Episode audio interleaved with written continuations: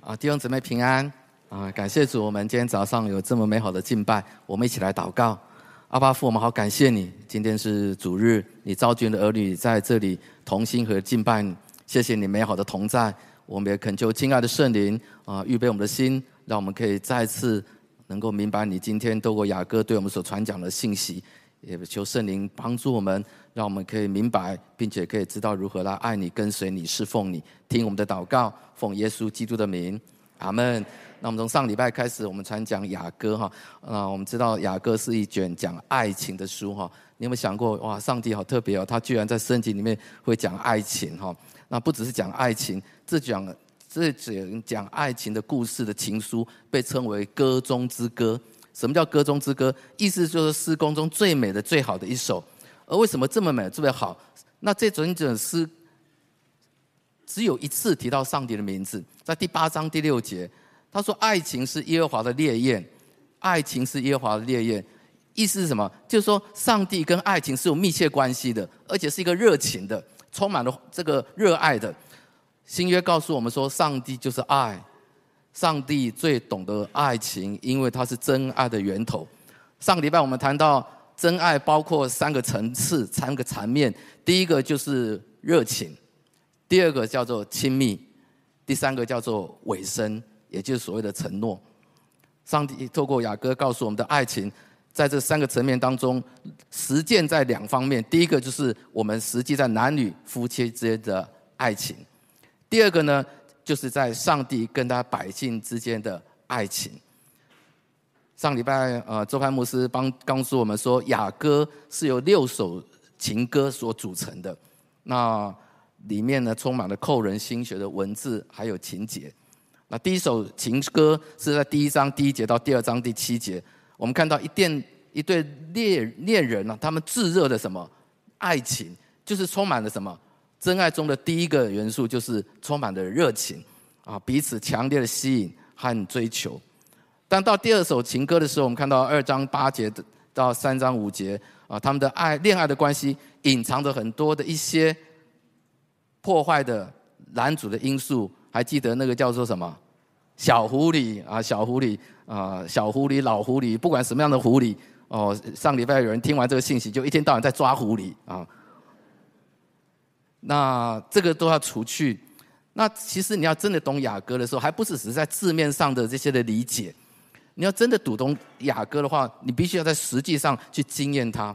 你去经验到什么叫做真爱，你才会明白，原来雅歌里面是要告诉我们很宝贵的一些真理。今天我们要继续来查考雅歌的第三章的第六章，这是雅歌里面的第三首跟第四首的情歌。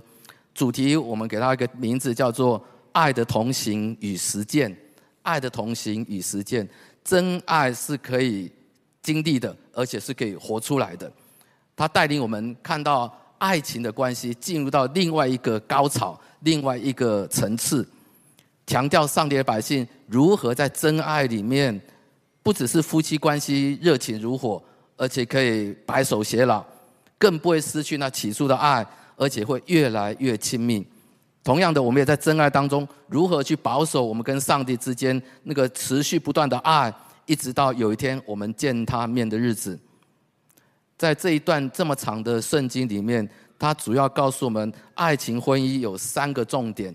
首先，在雅各书第三章第六节到第五节，它讲的是爱情婚姻的美好。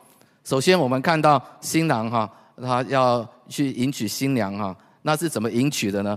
他是预备一个六十个勇士的盛大的迎亲的队伍。你可有没有想到，今天你在预备这个婚礼的时候，哇，他你看他。多么的啊，热慎重啊，多么的热烈啊！他这么轰轰烈烈的，其实无非是想要对新娘表达他热切的对她的爱，预备好要来迎接她。紧接着到第四章第一节到第五章第一节，他其实讲的就是婚姻结婚之后的洞房花烛夜。洞房花烛夜，新郎对新娘发出一个极美的一个赞赏赞赏。就是我的佳偶，你甚美丽，你甚美丽，美丽极了。就是你实在太漂亮了，太漂亮了。不只是很空泛的讲这个太漂亮了，他很实际的从他的眼睛、头发、牙齿、嘴唇、脸颊、颈项到乳房，哇，他都有极美的称赞，他是非常具体的称赞、欣赏他的新娘，然后再次说：“我的佳偶啊，你全然美丽，毫无瑕疵。”在这个新郎的眼中，他是如此的来看他的新娘，两个人享受非常美好的爱情，最后在性爱当中亲密的关系达到高峰。啊，如果你真的读，好好认真去读第四章的话，你发现会读的让人这么脸红脖子粗，就哇，怎么这么露骨啊？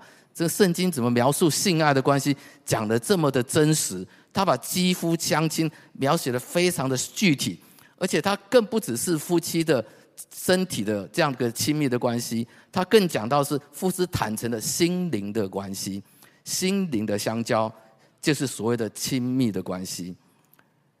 这么好的婚姻，这么热烈的爱情，到了第五章二到八节，我们看到了另外一个问题，就是他们的关系也出了问题。这个问题，这段圣经有人说是真实的，有人说是在梦里面的。不管是真实或梦里面，它其实都在告诉我们一个问题，就是婚姻当中会出现问题的。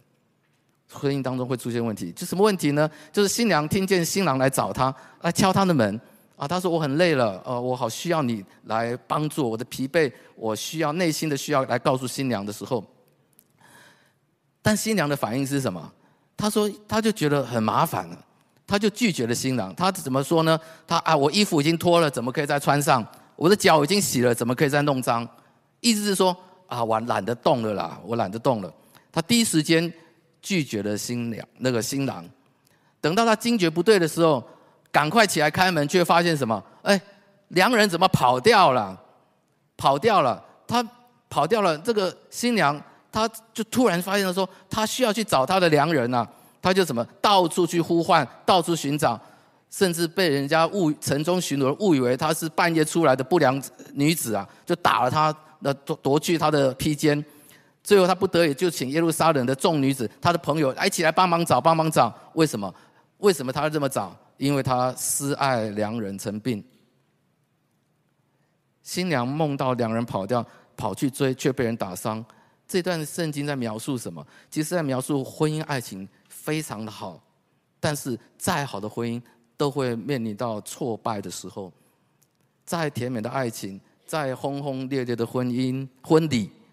再甜甜蜜蜜的洞房花烛夜，都不代表你的爱情可以一直延续下去。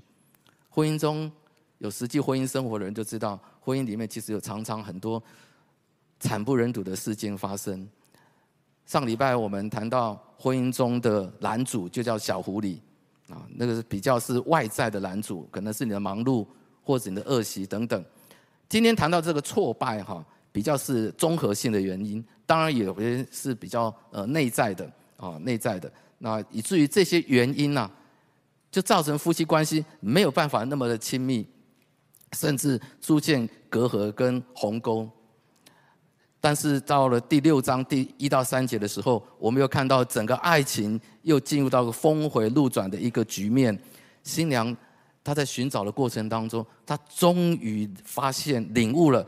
他跟良人的关系，而且他也忽然明白过来，要寻找良人，不是去他要回到良人的花园里面，就是要良人其实一直没有离开，他必须要到良人的花园里面，然后去找，然后最后他们在自己的花园当中再度相会，经验了更深的连结以及更强烈的尾声。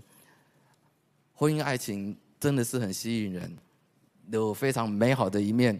我们实际生活当中有很多夫妻也经历到这样的一个祝福，不然就不会有那么多人想要进入婚姻。但是这段圣经也是也告诉我们一件事情：其实现在的人面对婚姻，其实也是一样，并不是那么想要进入婚姻里头，因为婚姻里面有很多痛苦的一面，会有很多的挫败的地方。有时候夫妻关系本来很亲密，可突然间就变得非常的疏离，怎么办？这边告诉我们说，真爱是必须要经过考验的。真爱，真爱是必须要经过考验。但雅各书告诉我们，在这考验过程当中，只要我们愿意来寻求，真爱可以帮助我们的婚姻感情持守到底。那个关键就是在于良人属我，我也属良人。什么叫做真爱？真爱就是珍惜对所爱的另一半。你要肯定良人是你所真爱的、最宝贵的，而我在良人眼中也是最真爱、最宝贵的。彼此相依相属，彼此为生，真爱是真的可以持续到底。也只有真爱能够帮助我们夫妻的关系的爱情可以延续下去，也就是所谓的爱火是可以重燃的。同样的，雅歌也告诉我们说，我们跟上帝之间的关系也是可以轰轰烈烈的。大家都还记得你第一次遇见耶稣的时候那份的激动吗？有一首歌叫做《头一次的爱》。当你第一次遇见耶稣的时候，当你知道耶稣对你的爱、接纳、赦罪恩典，很多人都非常的感动，愿意把这一生交给主，跟随主。但当我们信了主以后，曾几何时，你跟主的关系，那个信仰的园地，那个花园，是不是也开始出现了一些问题？上礼拜讲小狐狸啊，这礼拜讲的是我们内在的一些内心的一些挫折跟一些彷徨的时候，这个都会破坏我们跟上帝之间亲密的关系。你会觉得好像这些问题造成你跟上帝有一种疏离感。或者好像你跟上帝的关系好像就停滞在那个地方，不知道怎么样再跟去来亲近他。好像上帝你都知道，可是上帝又好像离你很远。雅哥告诉我们，其实良人没有不见，你找不到他，不表示良人会离你而去。良人一直都在，真爱是可以持守的。我们是可以来寻求神的，我们可以持续跟神有亲密的关系，真的是可以有挚爱的这样的一个恋爱情，一直见到。他的面为止，这是雅歌要带给我们的很重要的三个重点的信息。第一个，你要知道爱情是非常美好的；第二个，爱情是会经历到考验的；最后，真正的爱情在真爱里面是可以持守的。所以，我们今天就要从这样一个信息当中学习如何让我们的亲密关系在真爱里面可以持续延续不断的下去。我要分两方面跟大家谈，第一个是消极面，消极面。比较容易谈，积极面是比较不容易的。消极面是什么？就是要小心，你会怠慢你配偶的维系，你会有怠慢，而且随时会怠慢你配偶的一个危险。你知道罪人的本性啊，就是自我为中心。那那个自我为中心有很多面向，可是其中有一个面向是每个人都一定会的，那个叫做偷懒、懒惰、懒惰。懒惰会有一个具体的一个呈现，就是叫做找借口。找借口，我们很容易用其他理由搪塞自己原本应该做的，其实是因为自己心里不想做。你觉得更重要的事情，好，那你就不会去做，你就会去呃呃呃延延误你本来应该要做的事情。即使在最亲密的关系当中也是如此。你看这个雅歌啊，这个新郎新娘啊，拒绝新郎来找他的理由是什么？其实也蛮莫名其妙的。这衣服脱了不能再穿吗？啊，脚脏了就再洗啊，就再洗就好了嘛。那为什么他不能再穿再洗呢？其实你要知道，夫妻之间亲密关系往往就是点点滴滴的小事情，小事情，不是什么了不起的事情。可是这个事情，因为你怠慢了，你嫌麻烦，你懒得动，你第一时间没有动。结果就什么？你本来嫌麻烦，结果因为你没有采取行动，后果就更麻烦。所以我们常常提醒自己，学习把配偶的需要当做第一优先。谈到这个，我就想到一个很有趣的一个呃见证。多年前了，有一个医院的院长啊，他因为工作非常忙碌嘛啊，那有一天他太太啊就打电话到医院啊，说要找他。那护理师就跟他说：“哎，这个院长夫人找你啊。”啊，他说：“我很忙，我很忙。”他没有说很很忙就算，他说我待会再打电话给他，我待会再打电话给他。请问他后来有没有打给他？当然没有打给他，因为什么？因为他根本觉得这个回家再说就好，回家再说就好。结果后来这个医生就带着疲惫的身体回到家里面，他因为很累，所以他到了晚上的时候，他就想跟他太太亲热。啊，男人就这样，越累越想亲热啊。因为他很想需要得到爱的满足，可是当他这样子提出请求的时候，你知道太太就就怎么回应呢？就是一脚就怎么样把他踢到床下去。他的经血，他的经血事态严重啊！啊，原来早上的那个动作啊，居然让他们的关系到这样子的一个危机。他连忙醒过来，就赶快跟妻子道歉，而不只是道歉，他这件事情他开始学习说，他要把妻子的需要当做优先，并且呢，他就跟他的护理师讲，以后只要是院长夫人打电话来，都要把它当做急诊来处理啊，要第一时间啊，不能拖延啊。我们知道急诊是很重要的，你拖延可能就有生命危险啊。啊，你知道我们跟上帝的关系也是如此哎，很多时候。上帝是充满的热情，他想要跟我们亲密的关系。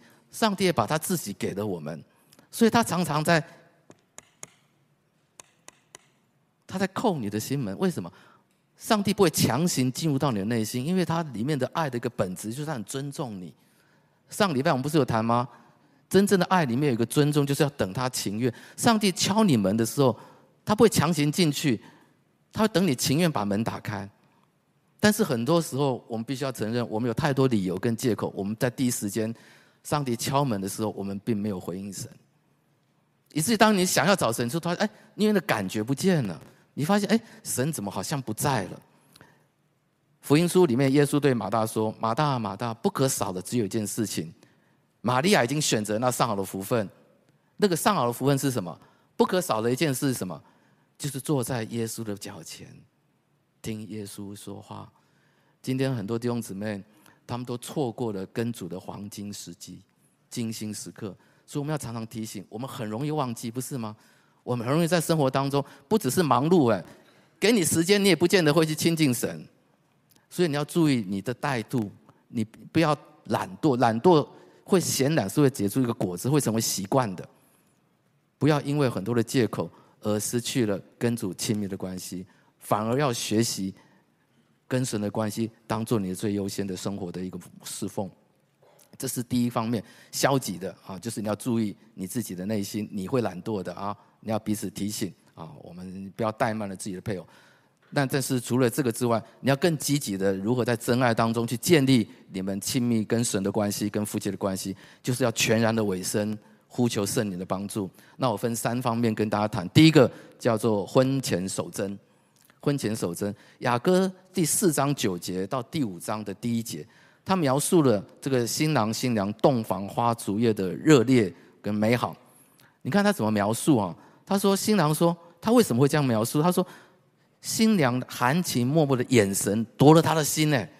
哇，你知道眼睛是会说话的。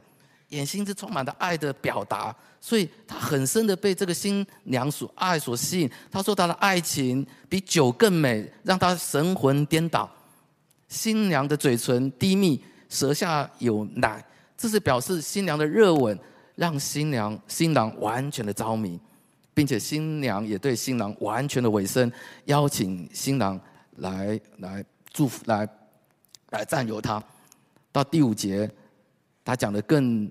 露骨就是说，第五章第一节，新郎说他进了自己的园子，这个园子就是所谓的新娘。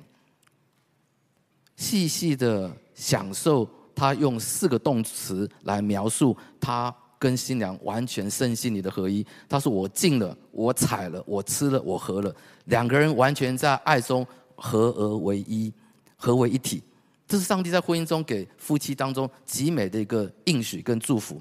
而他们之所以之所以能够享受这么亲密的性爱的关系的一个很重要的关键经文，是在第四章十二节。在第四章第十二节，我妹子，我心腹，乃是关锁的园，禁闭的井，封泉封闭的泉源。关锁的园，禁闭的井，封闭的泉源，都是讲这个这个新娘所有一切的美好，这些美好，她所有的这些的。这些的美丽，她在婚前没有向任何新郎以外的人敞开过，这个就叫做封闭的园、禁闭的井、封闭的泉源。意思是说，她在婚前之前完全的守住她的圣洁，她预备好完全要委身给她迎娶的新郎。这段圣经其实不只是讲给这个结婚的人看。预备结婚人听，其实这段圣经是讲给每一个单身的弟兄姊妹听的。对单身的弟兄姊妹，上次就有人问说：那这些爱情跟婚姻跟我什么关系？当然有关系。这段雅歌他的回答是：当我们还没有遇到我们最合适的那一位的时候，我们的佳偶或我们良人的时候，有一个很重要的一个态度，很积极的一个预备，就是要等候，要等候。关锁的园，禁闭的井，封闭的泉源，都是指说我们的心、我们的身体、我们的灵，不随便对任何人敞开，因为我们是被尊重的，我们是被珍惜的，是要被保守的，而这所有一切都是要什么？只留给那位唯一的良人，或者是你唯一的家哦。按照我们现在比较容易说的话，就是真爱。值得等待，真爱是值得等待的。真爱里面有很多的热情，很多的亲密，很多的尾声。但是你如果要真的活出在真爱里面各样的祝福的时候，你需要等待，你需要等待。等待其实不是一件容易的事情。这个世界充满着很多的一些价值观，告诉我们只要有性有什么关系？只要我们愿意就可以。外面的拉力是如此。外面的价值观，世界的价值观是如此。同样的，里面也是有一种推力，让你很想要发生这样的一个关系。所以你要怎么样子等待？没有别的办法，其实只有一个办法，就是你要奉耶稣名祷告，求圣灵来保守我们。我在大学还没有信主之前，我班上有一个基督徒同学啊，他就跟我讲，他说：“坤良，你知道上帝会为你预备一位最合适的另一半吗？”我那时候听不太懂。啊，我也不知道他讲的是什么意思，但是我没想到，我居然在那天晚上的日记里面啊写了一段话。后来我才知道这段话，上帝也听见了。这段话是怎么写的？他说：“上帝啊，我虽然不认识你，但同学告诉我，你会为我预备一个最合适的另一半。”哎，这个我很喜欢啊啊，我很喜欢这一句话，所以我就说我愿意相信你为我预备的另一半。我的日记其实就是我对那我心里面对对上帝的祷告，我的祷告上帝听了，这个时候祷告非常有能力。三年后，这个佳偶真的就出现了啊，那就是我的太太美竹。你知道两个年轻人在一起啊，充满了热情。还没有结婚之前那一段等待的时间，对两个年轻人讲啊，是极大的试探。还好那时候我也信主了，我们两个都信主，圣灵正在保守我们，救我们脱离强这个性的试探。你要知道，爱情为什么这么会有吸引力？因为它真的有很多的热情，很多的亲密的吸引力，甚至有时候我们讲说它叫做致命的吸引力啊，它强烈的吸引你。但是呢，圣灵是更强烈的吸引力，圣灵会有个更强烈的真爱的能力，它会保护我们，让我们可以。控制我们的情欲，真爱需要等候，但你靠自己是等候不了的。靠你自己，你绝对会失手。但圣灵他会强烈的能力保护我们，我们唯有依靠圣灵的能力，我们才有更大的能力，只有外在的能力能够让我们可以控制我们自己。特别是男生啊，我们说男女大不同啊，男生的这个性的这个反应跟女生的性是完全不一样的。所以，这个弟兄们，当圣灵在你里面的时候，当你好好去珍惜你另一半还没有结婚之前的时候，你尊重他，你按着神的心意来对待他的时候，你知道圣灵会给你一种能力，那个叫做不做害羞的能力，事情的能力。爱是永不止息，爱也是不做害羞的事。真爱会珍惜对方，不会做害羞的事。姊妹们，如果一个男生真的爱你的时候，你一定要知道，他如果只是看到你就想跟你上床的话，你要知道这个男人，你要好好思想一下，好好想一想，这个男人值不值得你在未来托付给他？有很多的这个调查都显示啊，婚前有性关系的夫妻，这个夫妻啊，他们在婚后彼此的信赖度是会降低的，彼此的信赖度是会降低的。所以我们如何在这一个？淫乱败坏的，甚至很多的这个世界的这对性的价值观的时候，我们如何能够持守真爱，在真爱里面去等待，这个会帮助你在未来在实际婚姻生活、亲密关系当中会有很大的一个祝福。但是如果没有圣灵的帮助，你靠自己根本就是不可能做到。所以你一定要知道，这个婚前的守贞，你需要圣灵的帮助。同样的，对已婚的夫妻呢，你就必须要学习婚后守约。婚后守约，在第六章第二到三节，他这边描述就是当。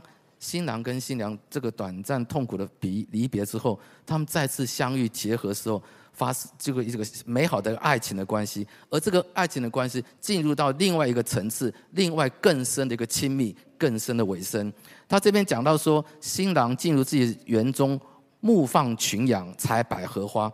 这个牧放的意思就是说，他细细的去欣赏跟品尝、享受这个跟他妻子跟他之间爱人的亲密关系。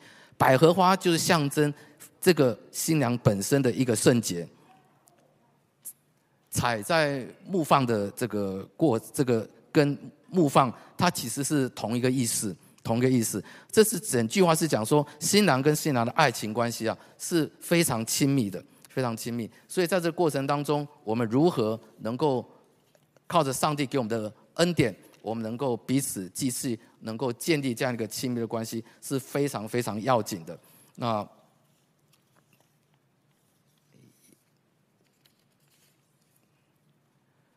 他们能够享受这样的关系的一个关键，是在第六章第三节。这里的他们绝对不是所谓的小别胜新婚哦，他们是经历到一个关系的一个紧张跟危机之后。他们可以重新的享受这个关系，是在第六章第三节。他说：“我属我的良人，我的良人也属我。”这个跟前面第二章十六节，其实新娘也曾经讲过：“良人属我，我也属他。”我们说这是尾声，这个是没有问题。那是在擒拿小狐狸之后，彼此再次重新的尾声。但是在这里。他为什么能够在夫妻的关系能够享受更亲密的这样的一个呃热情跟关系？是因为这里的尾声比之前更强烈。这个强烈是什么？他的第一优先是从良人属我变成什么？我属良人。本来是良人属我是我的，哦，好像这个很亲密。但是他现在进过程当中进入到另外一个新的亲密关系，说啊，其实我是属他的，我是属他的。之前好像是我拥有他，可是现在变成说是他来拥有我，这是完全不一样的尾声的更亲密的一个结合。夫妻之间的关系能够幸福啊，关键在是尾声。尾声是本身就是很强烈的爱，不管遇到任何问题的时候，我都愿意尾声给你。尾声是需要舍己的，真爱是懂得真爱舍己，也就是以对方的需要为需要。而不是以自我的需要为满足。如果在真正在学习真爱的过程当中，丈夫为了爱妻子而能够节制自己的性欲，妻子为了爱了丈夫顺服丈夫的期待，两个人都在真爱当中彼此委身、彼此舍己，一定会享受在婚姻当中上帝给我们性的祝福的美好的关系。所以我们在面对婚后的时候，你要如何真正的守住这个上帝给我们的真爱？你必须要知道，你要学习不断的尾声，而且那个尾声不是只嘴巴讲一讲，那个尾声是再次的立约，是因为你们知道，若没有尾声，你们的关系、你们的危险、你们的所有的亲密关系，都会造成很大的一个紧张的一个一个这个问题。那谈到这里哈，我们知道现在很多的。家很多弟兄姊妹，甚至整个世界都告诉我们说，为什么要守贞啊？甚至很多人婚后都根本就没有办法守约。但是婚前守贞，婚后守约，对婚姻关系、亲密关系是非常重要的。如果你今天听到这样的一个信息，你觉得哎呀，我过去没有守住，现在也没有守住婚姻的这样的一个约的话，雅哥鼓励我们不要灰心，不要放弃。纵使你抓了很多小礼物不拦阻你，可是你内心好像你跟你的妻配偶没有那么亲密的关系的时候，甚至你们还有一些问题还存在的时候，你也不要放弃。真爱一直都在，你赶快回转，重新回到真爱里面的里面，你就可能再次守贞，再次守约，享受上帝在情爱当中给我们一切的祝福。这里我就想跟大家分享，有一对夫妻的见证哈。那有对夫妻，他们关系其实冲突的非常厉害，尤其是这个丈夫呢又有外遇的问题，所以两个人之间几乎吵架吵到几乎是要到离婚的地步。后来当他们开始明白婚姻中上帝的盟约的时候，他们就开始来思想他们两个人的关系，他们重新回到上帝的话里面，重新去检视他们夫妻关系到底能不能够继续走下去。后来感谢主，他们因为顺服，他们决定顺服，不是说他们的问题没有，而是他们决定顺服上帝的话语，他们就悔改，重新立约，重新立约。没想到这个立约开始，他们的关系因为立约，立约本身就是真爱的本质。当两个人愿意立约的时候，那个爱就进来了。很多时候我们都觉得要感觉才有爱，很多时候感觉没有的时候，不表示爱不在，因为如果你有约。你就不怕那个爱失去，所以他们就抓住这样的一个应许，他们就说啊，我们愿意立约，重新开始。很多的不容易耶，你看那个背叛，那个很多的失望，很多的愤怒等等，很多的情绪。但是因为他们愿意在真爱里面重新立约，他们重新学习如何面对夫妻的沟通，处理自己的怒气，处理自己的伤痛，甚至要处理很多的饶恕跟接纳的问题，有太多太多需要处理。上帝因为他们。求圣灵的帮助，所以他们真的得到帮助。可是更美的是，他们在这过程当中，他们的关系逐渐开始改善的时候，他们性的关系生活也开始得到了很大的祝福。尤其是个丈夫，他就认真的悔改，他就决定不再向他妻子以外的女人开他的心门。他就关了所有的门，他不再对任何女人动心，他还求圣灵帮助他，甚至他们在夫妻在有性生活的时候，他还呼求圣灵来帮助他们。所以，亲爱的弟兄姊妹，不管你是结婚了，没有结婚了，不管在婚前你遇到有没有这样的一个问题的这样的一个性的试探，甚至有这样的一个行为的时候，或者你在婚后你真的觉得你婚姻当中实在是太痛苦了，你觉得你好像没有那个真正的亲密的关系的时候。神告诉我们，雅歌告诉我们，真爱一直都在，真爱都在。但是你要来寻求他，你寻求他，你一定会寻得见，因为真爱一直都在，一直都要真在。最后，我们再来谈说，那如何持守这个真爱，在我们跟上帝之间的关系里头，在我们跟上帝的关系里头，其实上帝从来不只是要我们把它当做第一优先。有时候第一优先，可是呢，第一优先是被迫的。心里面并不是真的愿意的，上帝其实要我们的不多，他只要我们的心而已。他要我们说，孩子，你愿不愿意全心全意来爱我，全然的属于他？他最看重的还不是我们为他做什么，而是我们心里面是不是真的在意他，胜过在意所有的一切。所以你看，耶稣他复活升天后向彼得显现，他要托付彼得。给他建立教会的磐石跟这样权柄的时候，他就问彼得三个问题，重复的问：你爱我比这些更深吗？你爱我比这些更深吗？你爱我比这些更深吗？其实，耶稣是要彼得唤起彼得那个耶稣对他的爱，透过他自己的回应，他可以知道我愿意来爱主，我愿意爱主，我就愿意委身给主，我愿意爱主。我就愿意放下我所有的一切来跟随主。启示录第二章，圣灵也责备以弗所教会。你知道，以弗所教会是当时是非常热心服侍主的教会，他们很忙碌，他们也很忍耐，他们也不容忍恶人在他们当中当道，他们也能够分辨真假使徒的信息跟教导。这么认真服侍的教会，但圣灵却责备他们说：“我有件事情要责备你，因为你把。”起初的爱心怎么样？给丢掉了，给丢掉了。你们应该要回想，回想什么？不是回想自己做的不好，而是回想那起初的爱。回到那起初的爱。其实，圣雅歌不断的告诉我们：孩子，你要回到什么是真爱里面。不管是夫妻男女之间的性情爱，或者跟神之间的关系，你都要回到真爱里面。对上帝来讲，真爱是唯一不可少的。我不知道在你的人生的经历当中，有没有曾经发现过，你发现原来里面对上帝的爱热情已经不见了。我信主，我三十几年前信主，信主之后，因为我知道神非常爱我，所以我很热心的服侍他，我也很爱他。就在十年之后，我发生信主十年后，我发生了一次的信仰的危机。我发现我读经读了那么多遍，可是我开始没有胃口了。我觉得读完都读的差不多，看来看去好像圣经讲的话都一样，哎，的确也都是一样啊。那祷告也变成一一成不变，然后每次祷告来祷告去，好像变成一种例行公事。知道要祷告，可是祷告文好像没有了无，好像了无新意。服侍也没什么动力，就是闷闷的。闷闷的，都知道该做，愿意去做，可是里面就不太快乐。我知道我有问题，我知道我有问题。我那时候就把我的问题跟弟兄姊妹讲，我请他们为我祷告。后来圣灵就开始光照我的问题。原来我的问题还不是有没有把上帝当做最优先的，而是我里面失去对主的那个热爱的心。我爱主，可是我没有热切爱主到一个地步，说主啊，我只要爱你而已。我发现我还是很多我所爱的事情。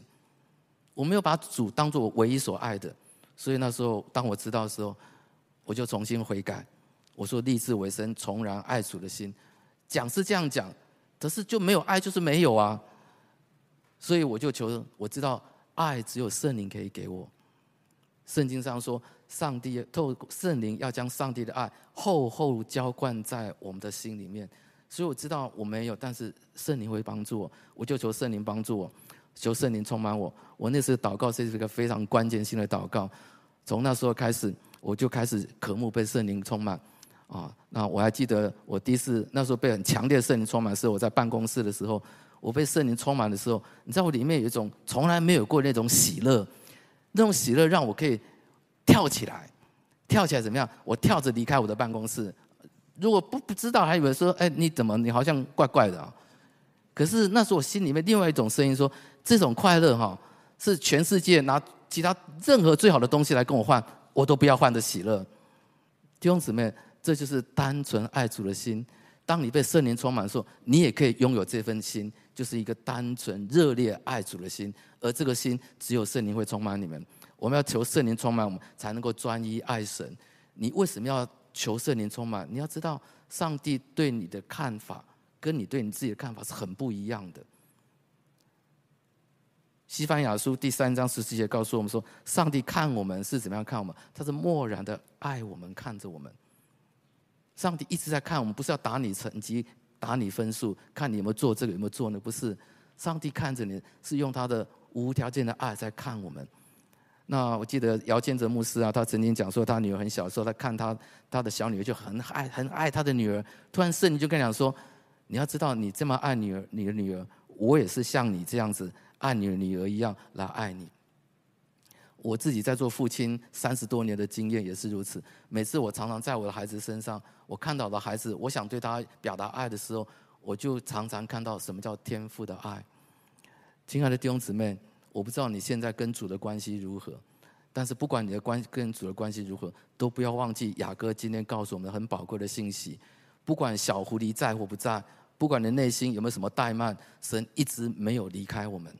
神都一直在爱我们，因为他的本性就是爱。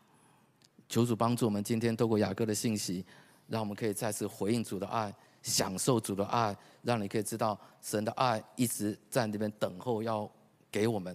所以，我们好不好？因着神的爱，我们愿意回转，再次委身来爱他，委身来亲近他。不只是在主日崇拜的时候来爱他，也不只是在我们呃在。跟弟兄姊妹在一起来爱他，而是每时每刻你都可以来爱他。良人属我们，我们也属他，他也属我。所以，让我们一起来经历到上帝每天真爱的同在，你就可以经历到上帝的爱是新鲜又活泼的。这就是今天雅各要告诉我们在爱里面的同行与实践的这种这样的意义。我们一起低头来祷告。主，我们感谢你今天给我们宝贵的爱的实信息。我现在。要特别为一些在爱里面，他觉得他好像失去了一些的无盼望，不管是夫妻关系，或者是在一些人际关系，甚至可能是在跟主的关系当中，好像有问题卡住了。说那些问题或许不是很大很大的问题，可是就是一些小小的问题卡住，我们不知道该怎么办。我求主圣灵今天再次对我们每一个人的心说话，特别渴望能够再次重新回到爱里面的这样子一个弟兄姊妹，我求主圣灵来帮助你，充满你，让里面的爱火可以重新点燃，因为真爱是存在的。真爱一直等着要给我们，我特别奉主的名，我求主圣灵充满我们每一位弟兄姊妹，让人每天渴慕圣灵，在圣灵的爱里面，他们每天不止享受跟主亲密的关系，他们也越来越享受跟他们夫妻的关系，还有一些人际关系的所有的你要给我们爱的祝福。谢谢主，听我们的祷告，奉耶稣基督的名，阿门。